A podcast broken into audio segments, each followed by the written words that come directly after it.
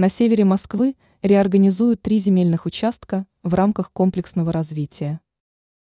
Программа комплексного развития территорий, КРТ, реализуется в столице уже не первый год.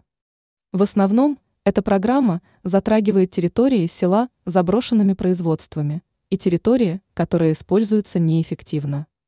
После реализации проектов в рамках данной программы город начинает получать существенный экономический эффект.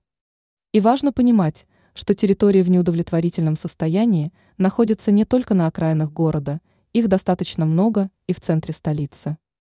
Как информирует ТАСС, в Северном округе столицы в ближайшее время будет реорганизовано три земельных участка суммарной площадью более 4,2 гектара.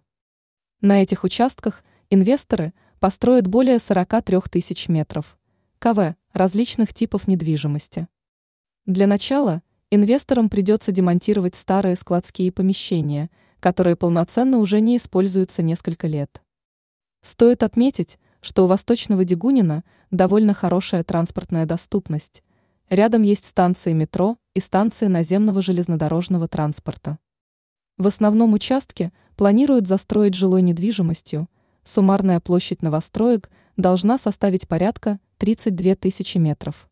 КВ. Также будут построены инфраструктурные объекты, учебные учреждения и поликлиники.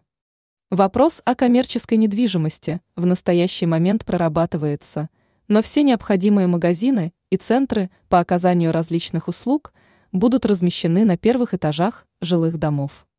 К слову, в столице в настоящий момент по КРТ облагораживают порядка 2,5 тысячи гектаров. Территории реализуется почти 200 проектов.